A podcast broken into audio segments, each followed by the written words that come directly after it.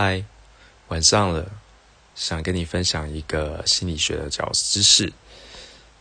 当我们我们一般人都认为，当一个人在说谎的时候，他的眼神是会乱飘，而且他不敢直视着你。但其实这是错的。根据 FBI 他们所研究过的案子，他们发现，其实当有一个人他在说谎的时候，他反而。比较长的时时候是会盯着你看的，因为他们想知道他们的谎言有没有骗过你，想知道你对他们谎言做出来的反应是什么。